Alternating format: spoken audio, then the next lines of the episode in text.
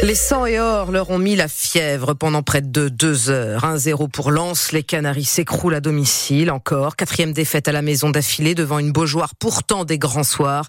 Quatre buts marqués seulement en 11 matchs. Le FC Nantes marche, Florian Cazola, sur des sables mouvants. Quand ce n'est pas la maladresse des attaquants, c'est le gardien lensois bas ou encore l'assistance vidéo pour un hors-jeu d'un cheveu qui prive le FC Nantes de Pedro Chirivella d'un but qui aurait fait beaucoup de bien. Quand tu as autant d'occasions et que tu n'arrives pas à marquer, tu sais que c'est dur. Mentalement, je pense qu'on s'est des mi-temps, on n'a pas fait assez pour euh, au moins espérer un point.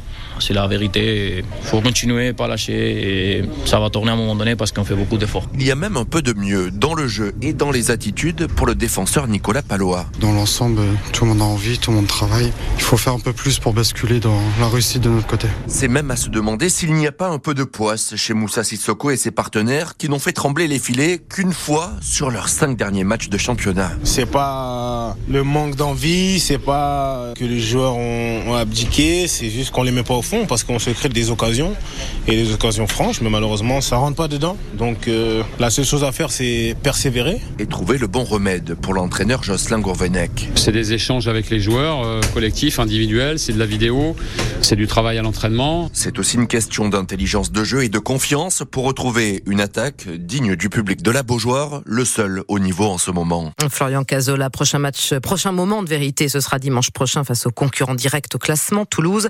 Nantes qui reste pour l'instant 13e à 3 points du barragiste Lyon.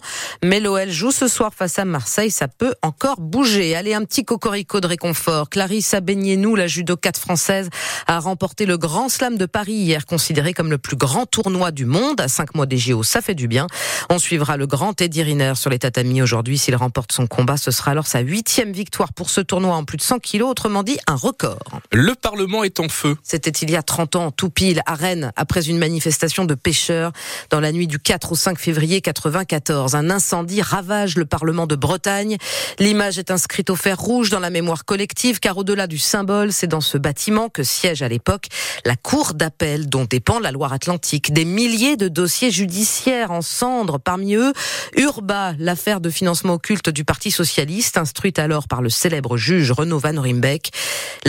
Aurait-il été provoqué pour effacer des traces? La rumeur court à l'époque, comme le raconte le juge dans cette interview réalisée en 2014. Le bureau où j'étais se trouvait euh, dans le secteur qui avait euh, le plus brûlé. J'avais une armoire métallique en cendres. La chaleur avait fait fondre le métal. Donc certains disaient attention, c'est lié au dossier. En fait, euh, pur fantasme, puisque on s'est vite rendu compte que c'était une fusée de détresse d'un pêcheur qui s'était logé sous une poutre du Parlement, de la toiture, et ça a fini par euh, faire comme un effet de cheminée, ça a explosé le toit, et à ce moment-là, Puis d'autre part, à supposer qu'un esprit mal intentionné voulait faire ça, ça servait strictement à rien, parce que les avocats avaient une copie de mes dossiers, et ont euh, spontanément ont communiqué leur copie. On a reconstitué le dossier avec les copies qui avaient été délivrées aux avocats. Et personne, aucun avocat n'a jamais soulevé la moindre nullité du fait que les originaux n'existaient plus. Un témoignage du juge Van Rimbeck en 2014, 20 ans après l'incendie du Parlement de Bretagne à Rennes et de tous ces dossiers judiciaires partis en fumée. Il a fallu 10 ans pour reconstruire le Parlement. À propos de commémoration, il y a 230 ans, l'esclavage était aboli, abolition définitive en 1848, mais c'est bien 4 février 1794 que la loi est votée pour la première fois à l'Assemblée. Les élus, les députés de la France Insoumise de Loire-Atlantique se retrouvent ce matin à 11h devant le mémorial quai de la Fosse à Nantes. Sentinelle de la Nature, une plateforme pour signaler les dégradations environnementales. Et en un an, l'association France Nature Environnement l'assure, en Pays de la Loire, de plus en plus de personnes ont le bon réflexe, celui d'alerter quand il y a dégradation, destruction ou tout simplement dépôt sauvage de déchets. 414 signalements reçus l'an dernier, mais qui sont les contributeurs de cette plateforme? Réponse avec Benjamin Ogoma de France Nature Environnement. Alors on a un petit peu tout dans les sentinelles. Il y a un certain nombre de personnes qui sont euh, bah, vraiment des personnes extrêmement convaincues par la protection de l'environnement et qui veulent euh, bah, essayer de faire euh, connaître un certain nombre de, de, choses, hein, à la fois des dégradations mais aussi des initiatives favorables, parce que c'est aussi quelque chose qu'on peut signaler sur la plateforme. Et puis il y a aussi, hein, ça on s'en cache pas. Il y a également sur la plateforme un certain nombre de, de personnes qui nous signalent plutôt des problèmes qui vont être des problèmes de voisinage. Et ça, c'est des choses qu'on est moins amené nous à, à traiter, hein, parce que c'est pas l'objectif de la plateforme que de régler des, des querelles de voisinage. En tout cas, vous avez de plus en plus de signalements. Voilà, tout à fait. Le nombre de signalements augmente année après année. Alors, on ne sait pas si on doit s'en réjouir ou au contraire s'en désoler, parce que l'essentiel, ce sont malheureusement des dégradations environnementales.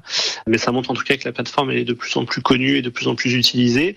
Après, nous, évidemment, ce à quoi on aimerait aboutir, c'est à faire en sorte que euh, pour chaque signalement, on ait davantage de réponses à nos, à nos signalements, mais euh, c'est quelque chose sur lequel on, on, souhaite pouvoir avancer avec les pouvoirs publics. Benjamin Goma, responsable juridique pour France Nature Environnement Pays de la Loire, joint par Anne Bertrand.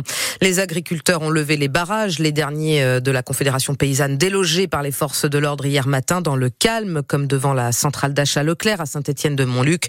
On y reviendra dans le journal de 8h30. Enfin, fan ou pas, vous allez en entendre parler, Pierre Coquelin, un petit gars de la Manche, casquette moustache, vainqueur de la 11e Star Academy, c'était hier soir sur TF1.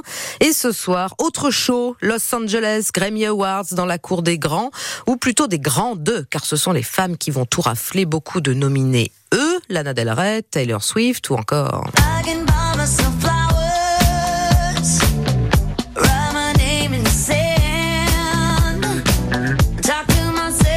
Les Serious Flowers avec son milliard d'écoutes en un temps record. La cérémonie des Grammys ce soir avec le décalage, le jet lag. On aura les résultats et les paillettes dans les yeux pour le petit-déj demain matin.